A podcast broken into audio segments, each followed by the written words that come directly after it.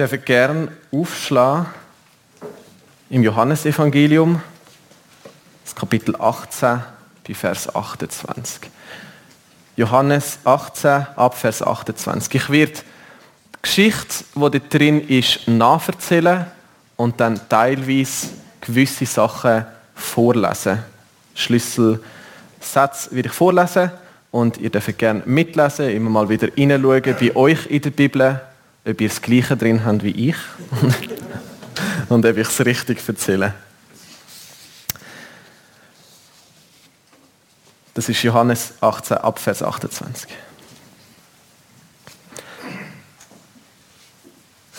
Das Bett hat geächzt, wo sich der Pontius Pilatus jetzt schon zum fünften Mal von der einen Seite auf die andere geschmissen hat. Er hat nicht schlafen. Irgendetwas in ihm war unruhig. Irgendetwas stimmt nicht. Ah, vielleicht ist es auch einfach die verfluchte Stadt Jerusalem. Ich hasse es da, denkt er. Es ist langweilig und öde. Es gibt kaum Bäder, keine Taverne, kein Nachtleben, kein Spaß. Ich bin viel lieber in Caesarea. Dort ist es viel lustiger. Und die Bevölkerung da, die ist immer unzufrieden. Ach, seufzt er. Sie sind so vielfühlig. Du kannst nicht mal mit dem Banner vom Kaiser in die Stadt einmarschieren, ohne dass es direkt wieder einen Aufstand gibt. Ich vermisse einfach Rom. Ich vermisse meine Heimat. Ich vermisse den Spaß, das Leben. Es ist einfach öde da.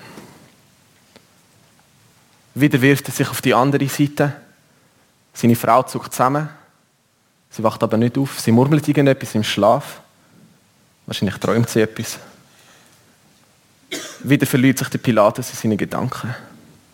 Na, eigentlich kann ich ja nicht jammern, denkt er. Für den Sohn von einem freigelassenen Sklav bin ich noch recht weit gekommen. Ich bin jetzt Prokurator von Judäa. Ich habe fast 1000 Soldaten unter mir. Mir geht es eigentlich gut. Und die hinterweltlichen Einwohner da von Judäa, die können mir gestohlen bleiben, solange ich meine Position behalten kann, das Geld reinkommt und ich bald mal wieder fort kann in eine andere Provinz. Ist alles gut. Es stimmt so für mich.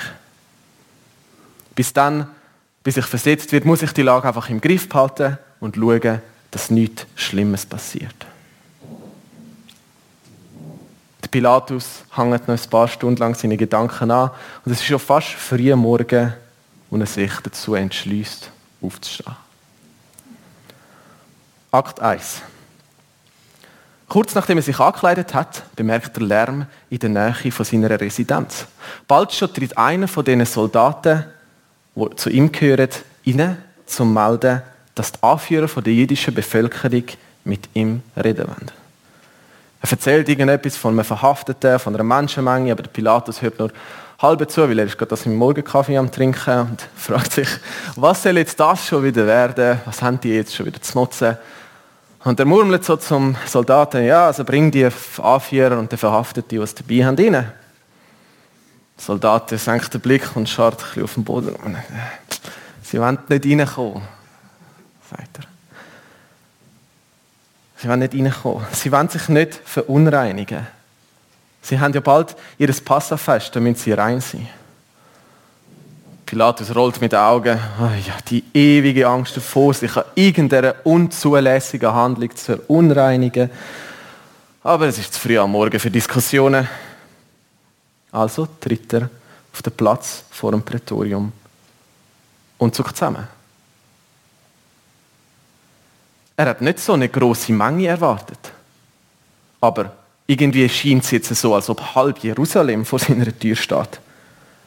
Langsam lässt er den Blick über die Menge schweifen und in der Mitte sieht er die Anführer der Juden mit dem Verhafteten in ihrer Mitte. Der Mann läuft Blut aus einer Verwundung im Gesicht. Das muss er sein. Und der, was geht. Und jetzt fragt er sie, Vers 29, was für eine Anklage erhebt ihr gegen diesen Menschen? Warum ist er verhaftet? Warum bringt ihr den da an? fragte sie. Die Antwort, die er bekommt, verdient eigentlich der Ausdruck Antwort nicht. Wie sie sagen, Vers 30, wäre er kein Übeltäter, so hätten wir ihn dir nicht ausgeliefert. Sie sagen, ah, Pilatus, also, merkst selber, wenn, wir, wenn, wir, wenn er nicht etwas falsch gemacht hätte, würden wir ihn ja gar nicht zu dir bringen. Also, du bist ein bisschen komisch. Der Pilatus runzelt die Stirn. Die wollen also, dass ich ihnen den Gefangenen einfach abnehme, dass ich ihnen einfach abnehme, dass er schuldig ist, ohne Anklage. Nein, nein, danke, da spiele ich nicht mit.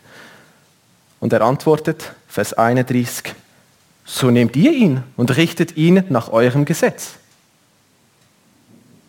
Sie aber erwidert, wir dürfen niemand töten. Der Pilatus schwiegt und denkt nach, versucht seine müden Gedanken zum Laufen zu bringen. Ah, wie sind jetzt nochmal die Gebrüche von dem komischen Volk da gewesen? Ah, irgendetwas haben die doch gesagt vom Töten von Menschen. Es hat irgendwie so zehn Gesetze oder so gegeben und jetzt steht irgendetwas drin. Die dürfen, glaube ich, wirklich nicht töten. Aber irgendwie ist das komisch, denkt dass sich, sie haben ja auch schon Leute versteinigen, wenn sie irgendetwas falsch gemacht haben. Wieso sagen sie jetzt, dass sie nicht dürfen jemanden umbringen? Wieso bestehen Sie so fest darauf, dass ich jetzt die Person auch verurteile? Hängt das vielleicht mit dem Passafest zusammen? Es ist alles irgendwie ganz komisch. Ein laues Gefühl macht sich im Pilatus breit. Und er fragt sich, hat echt der Mann tatsächlich nichts gemacht? Aber ja, die ewigen Diskussionen mit denen, auf das hat er keine Lust. Hm? Vielleicht könnte er ja einfach den Gefangenen mal anschauen. Vielleicht weiß der ja, für was er verhaftet worden ist. Er winkt seinem Soldat, dass sie ihm Gefangene reinbringen, geht selber zurück ins Prätorium. Auf dem Weg nimmt er einen der Hauptmänner auf die Seite und fragt ihn, wer ist das? Was ist das überhaupt für ein Mann, den ich da jetzt bei uns im Prätorium habe? Und wir wissen nicht genau, was er gesagt hat, aber vielleicht so etwas in die Richtung von, er heißt Jesus. Man munkelt, dass er sich für einen König haltet. Vielleicht, weißt du, wieder so einer, Pilatus, weißt? So einer von denen, wo wir so viele da haben, in Judäa, einer, der das Gefühl hat, er sei etwas. Einer, der ein König will sein, einen Staat gründen. Akt 2. Der Pilatus geht zurück ins Prätorium. Auf dem Tisch steht ein Krug mit Wein. Nachdenklich schenkt sich der Pilatus ein. Währenddessen wird der Mann, der verhaftet worden ist, Jesus, zu ihm hineingebracht. Ohne sich umzudrehen, fragte Pilatus folgende Frage, Vers 33. Bist du der König der Juden? Der Mann fragt zurück, Vers 34. Redest du das von dir selbst aus oder haben es dir andere von mir gesagt? Pilatus denkt, ah, Mist, der Anklagte, der weiß, dass ich ihn eigentlich gar nicht für schuldig halte. Eigentlich teile ich ja die Anführer von denen, die, die Meinung von den Anführern überhaupt nicht. Ich habe eigentlich gar nichts zu tun mit der ganzen Situation, mit, mit dem Typ und mit den Anführern von den Juden und überhaupt nicht. Und so antwortet er 5, Vers 35, bin ich denn ein Jude? Dein Volk und die obersten Priester haben dich mir ausgeliefert. Ich habe gar nichts mit dem zu tun. Lass mich doch einfach in Ruhe, denkt dass ich wahrscheinlich. Ah, aber irgendwie, jetzt sind die Anführer ja da und die machen einen riesen Aufstand und einen Aufschrei und sie wollen den verhaftet haben, aber ich, er ist eigentlich unschuldig. Was soll ich denn machen? Dann hat er eine Idee, ganz schlau. Er fragt einfach den Anklagten selber, für was er dann verhaftet worden ist. Vielleicht weiß der ja, für was er geschuldet ist. Fragt ihn, was hast du getan? Jesus schaut ihm mit Augen und sagt, Vers 36. Mein Reich ist nicht von dieser Welt. Wäre mein Reich von dieser Welt, so hätten meine Diener gekämpft, damit ich den Juden nicht ausgeliefert würde. Nun aber ist mein Reich nicht von hier. Ich habe mir das doch gedacht, sagt der Pilatus. Ich habe es doch gewusst, er haltet sich gleich für einen König. Aber er beruft sich nicht auf das Königreich von dieser Welt, also irgendwie ist er somit auch kein Rivale vom Römischen Reich. Und es stimmt, was er sagt. Er hat sich einfach festnehmen lassen. Die anderen Rebellen, die haben immer gekämpft. Aber er, er nicht. Er kämpft nicht gegen das römische Reich. Er kann keine Gefahr sein für mich, für meine Position, für den Kaiser.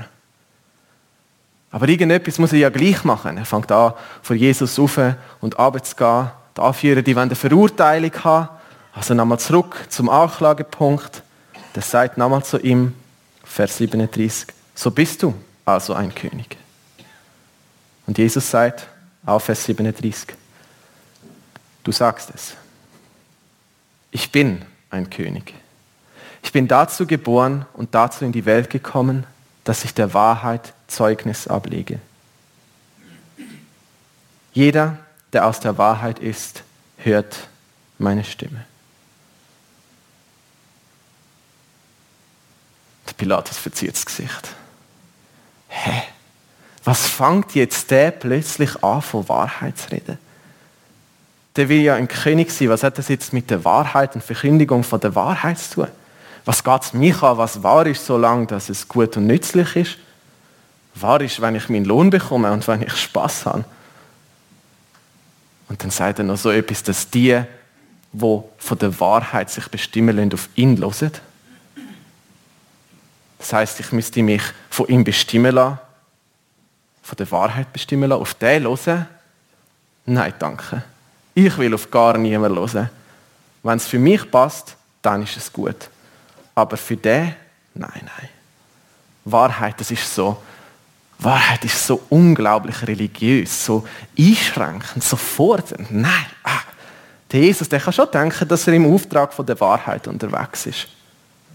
Aber ich, ich bin der Statthalter von Judäa, also mich kann er nicht beeindrucken mit dem. Ich habe zu viel gesehen. Wahrheit, so etwas gibt es nicht. Und schließlich presst er das Lachen raus, sagt Wahrheit. Was ist das überhaupt?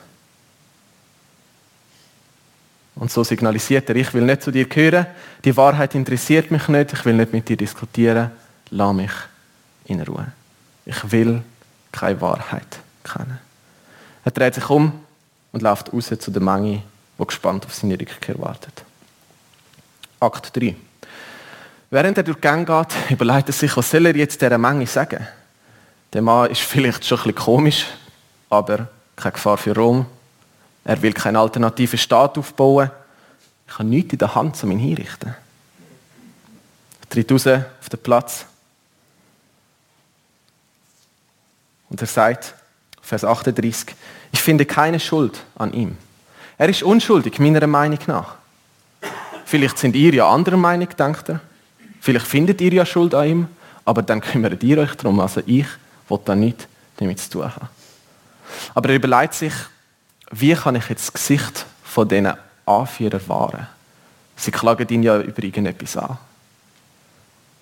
Und damit ich ihr Gesicht wahre, aber dass er trotzdem frei kommt, überlegt er sich etwas ganz Schlaues. Sagt, schaut, ich lasse euch einen frei, so wie ich es immer mache, am Passafest. Ich lasse euch einen frei.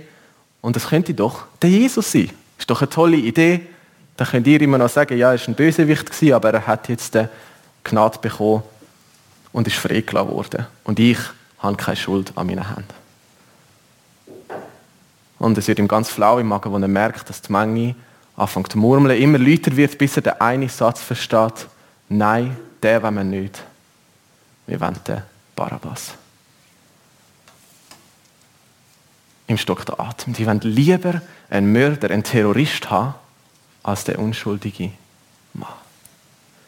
Und Geschichte eskaliert immer weiter. Aber wir verlieren jetzt den Pilatus, Jesus und das Volk und kommen zurück in die Schweiz, 2000 Jahre später, eine kleine Zeitreise. Zum Akt 4, nämlich was macht die ganze Sache mit uns. Der Bericht, den ich da nacherzählt habe, wo wir Teil davon gelesen haben, ist von einem der Jünger von Jesus aufgeschrieben worden damit wir nicht vergessen, was damals passiert ist. Und wenn wir jetzt gerade zurück sind bei uns in der Schweiz, finde ich es noch lustig, dass es bei uns gar nicht so anders ist. Also in dem Sinne ist eine Zeitreise gar nicht nötig, weil die Zeit damals nicht so anders war als heute. Sie sind damals auch schon recht modern gewesen. Gut, sie haben keine iPhones kein Internet, keine Autos, aber ihre Lebenshaltungen, die Lebensphilosophien, die sind schon damals relativ ähnlich gewesen. Der Pilatus hat einen Lebensstil gelebt, bei dem es vor allem darum gegangen ist, dass es für ihn stimmt und dass er sich wohlfühlt. Die Evangelien berichtet von Pilatus und die berichtet am positivsten von allen Schriften von Pilatus. Alle anderen Schriften außerhalb der Bibel, wo auch von Pilatus reden, die sind, die kennen keine Gnade mit dem Mann. Also das muss ganz ein schlimmer Mann sein. Der ist über Leichen gegangen, solange dass es ihm gut gegangen ist. Ob es richtig oder falsch ist, ist ihm offenbar nicht so wichtig gewesen. Und wo Jesus ihn mit der Aussage zu der Wahrheit konfrontiert, fragt er, was ist überhaupt Wahrheit? Was ist das? Das ist eine Aussage, die direkt von einem modernen Schweizer könnte kommen. Es gibt doch gar keine Wahrheit. Tatsächlich bin ich einverstanden, dass vieles auf Meinung beruht, aber die Wahrheit ganz abzuschaffen, ist relativ gefährlich. Und zwar ist es gefährlich, weil es genauso rauskommt wie da im Johannesevangelium. Wenn man die Wahrheit abschafft und sagt, die Wahrheit ist nicht mehr wichtig, dann werden unschuldige Leute hingerichtet. Es ist nicht so wichtig, ob jetzt Jesus schuldig oder unschuldig ist. Es ist wichtig, dass es keinen Aufstand gibt. Der Pilatus, der hat nicht im Prinzip von der Wahrheit nachgelebt, sondern im Prinzip, dass es passt und gerade stimmt. Und für das ist der unschuldige Jesus drunter gekommen. Und genau das passiert. Wenn es keine Wahrheit mehr gibt, dann bricht das Chaos aus und einfach der Stärkere, der, der gerade am längeren Hebel sitzt, der gewinnt, der Schwache leidet. Wenn es keine Wahrheit gibt, dann zählt sie nicht und es kommt der Schwächste drunter. Darum ist Wahrheit relativ etwas Wichtiges. Aber vielleicht bist du auch auf der anderen Seite und denkst, ja, die Christen, die Komischen mit ihrem Wahrheitsanspruch, die gehen mir aber auch ein bisschen auf die Nerven. Die sagen immer, das ist wahr und alles andere ist falsch. Wieso kommen die immer mit der Wahrheit? Das schränkt so fest ein. Und ich glaube, das stimmt auf eine Art, das ist eine Einschränkung. Aber die Alternative ist eben das, was beim Pilatus passiert. Unschuldige kommen darunter. Wahrheit heutzutage ist recht verpönt wegen der französischen Philosophen aus den 60er Jahren. Das ist etwas ganz Interessantes. Die haben ähm, kurze, ganz kurze, kurze Philosophiestunde. Die haben das Konzept vom Marxismus aufgenommen und dann angewendet, aber auf ein bisschen andere Kontexte. Und die französischen Philosophen, wie zum Beispiel Michel Foucault, vielleicht haben Sie von dem auch schon gehört, die haben dann eigentlich ganz einfach gesagt, ganz fest abgebrochen, haben sie gesagt, Wahrheit ist eigentlich schlecht, weil Wahrheit einen Machtanspruch hat. Wenn ich kann sagen, das ist falsch, Simeon, was du machst, dann tue ich mit dem Macht über ihn ausüben. Ich kann ihn zwingen dazu, Sachen zu machen, wo er vielleicht nicht will, einfach indem ich kann behaupten, das ist wahr oder das ist nicht wahr. Und das ist halt ganz oft passiert. Auch gerade in der Kille. Das ist wahr. Also wir sehen, auf der einen Seite haben wir das Problem, wenn es keine Wahrheit gibt, dann gibt es ein Chaos, die Schwachen kommen drunter. Aber wenn es Wahrheit gibt, dann können die Starken die Wahrheit benutzen, Macht ausüben und die Schwachen kommen drunter. Also, Wahrheit haben wir ein Problem, keine Wahrheit haben wir auch ein Problem. Was machen wir jetzt? Was ist die Lösung von dem? Tatsächlich finden wir die Lösung in der Geschichte von Pilatus selber.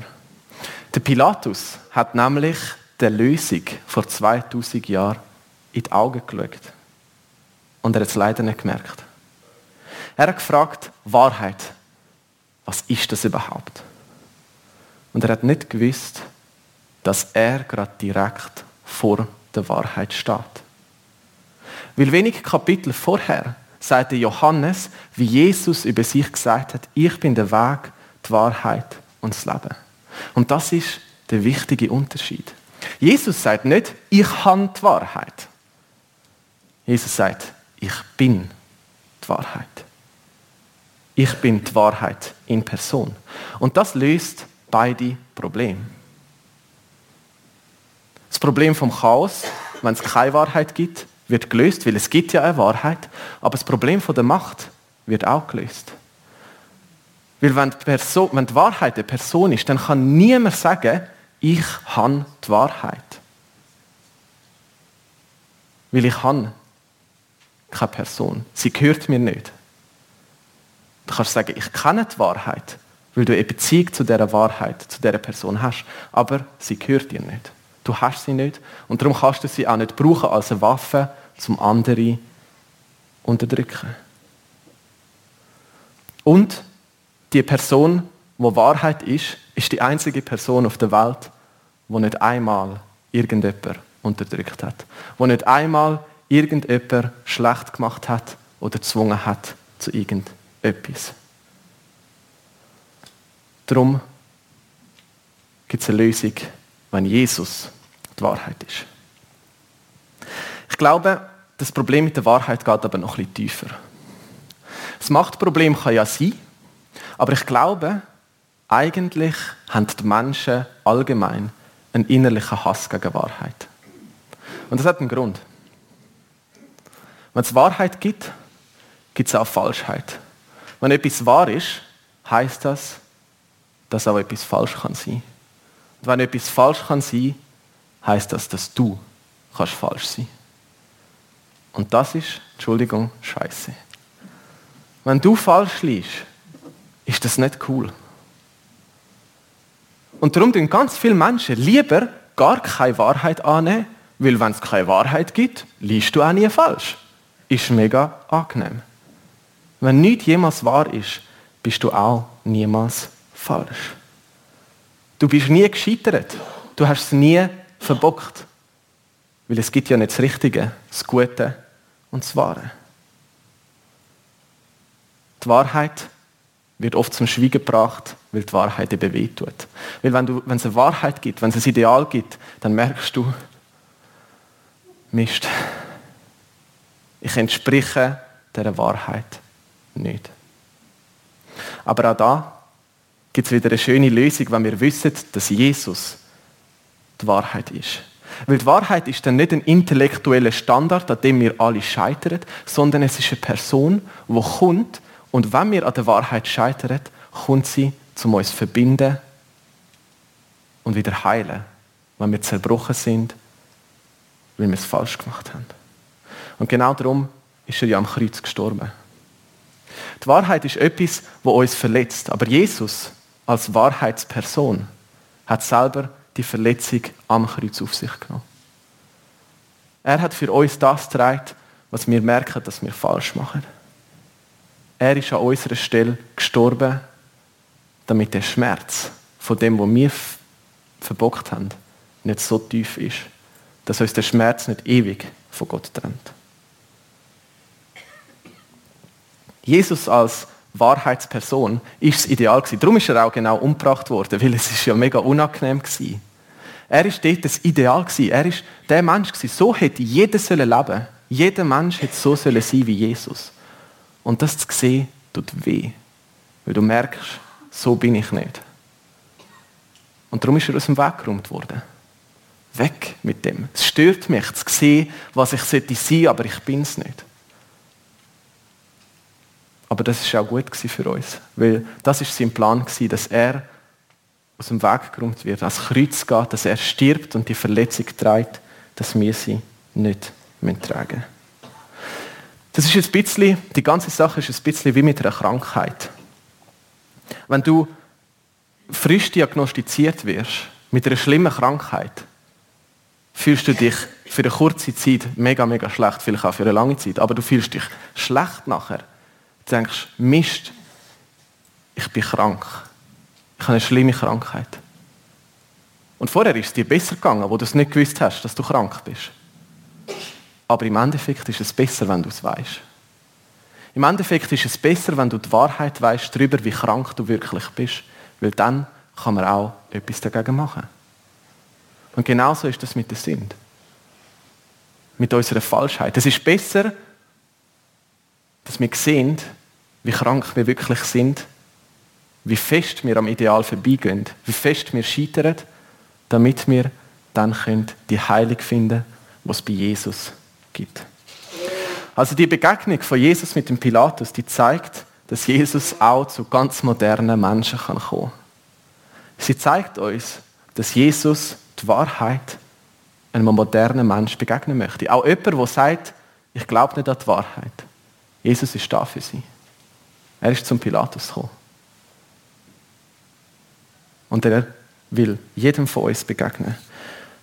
Für Jesus ist niemand zu modern, niemand zu wahrheitsrelativ. Das ist ihm egal, er kommt trotzdem.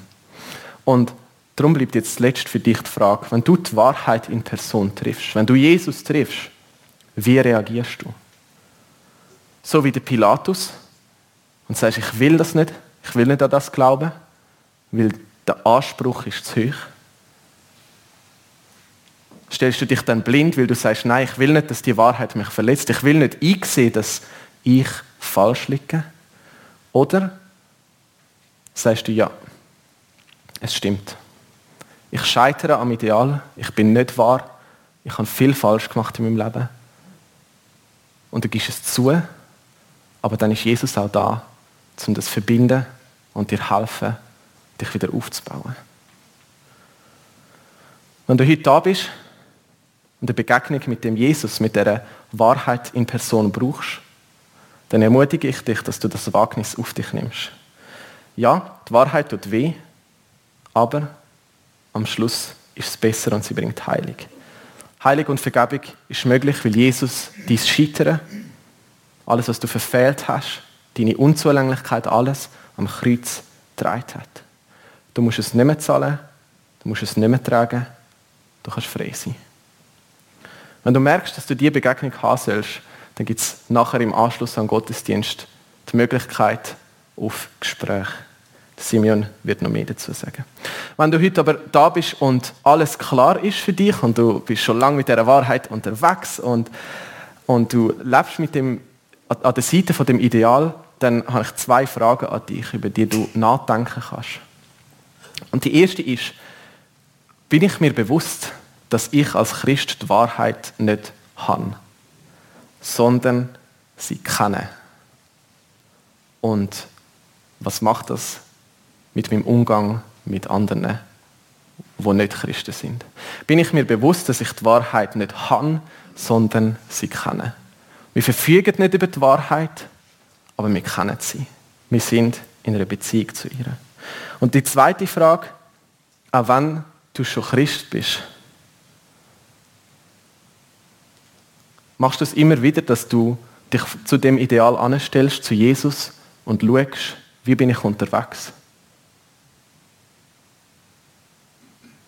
Oder tust du lieber deine Augen davor verschließen, weil es zu fest wehtut, wenn du wieder mal merkst, nein, ich bin noch nicht dort.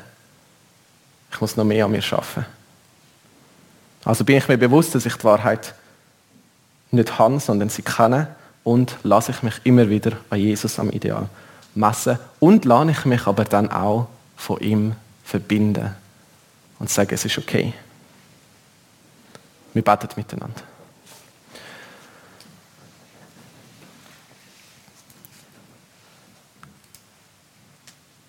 Herr Jesus, danke, dass du es nicht ein fixes Set von Sachen gegeben hast, von intellektuellen Standards, die die Wahrheit sind, sondern dass du die Wahrheit in Person bist.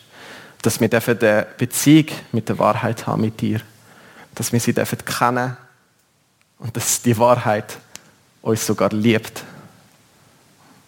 Weil das ist unsere Rettung.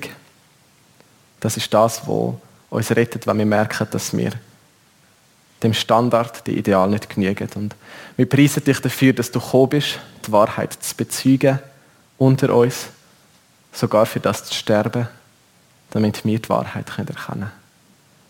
Dir gehört alle Ehre von Ewigkeit zu Ewigkeit. Amen. Und wir möchten gemeinsam einen Text zusammen aussprechen, wo gar nicht mal so modern ist, sehr alt, 2000 Jahre knapp, wo von allen Christen und Kirchen auf der Welt gesprochen wird. Mit dem Text die Leute ihren Glauben bekennen und zeigen so, was, was bedeutet Gott für mich. Und ich lade dich ein, die Worte einfach mit mir mitsprechen. Sie werden vorher eingeblendet. Das Glaubensbekenntnis. Ich glaube an Gott, den Vater, den Allmächtigen, den Schöpfer des Himmels und der Erde.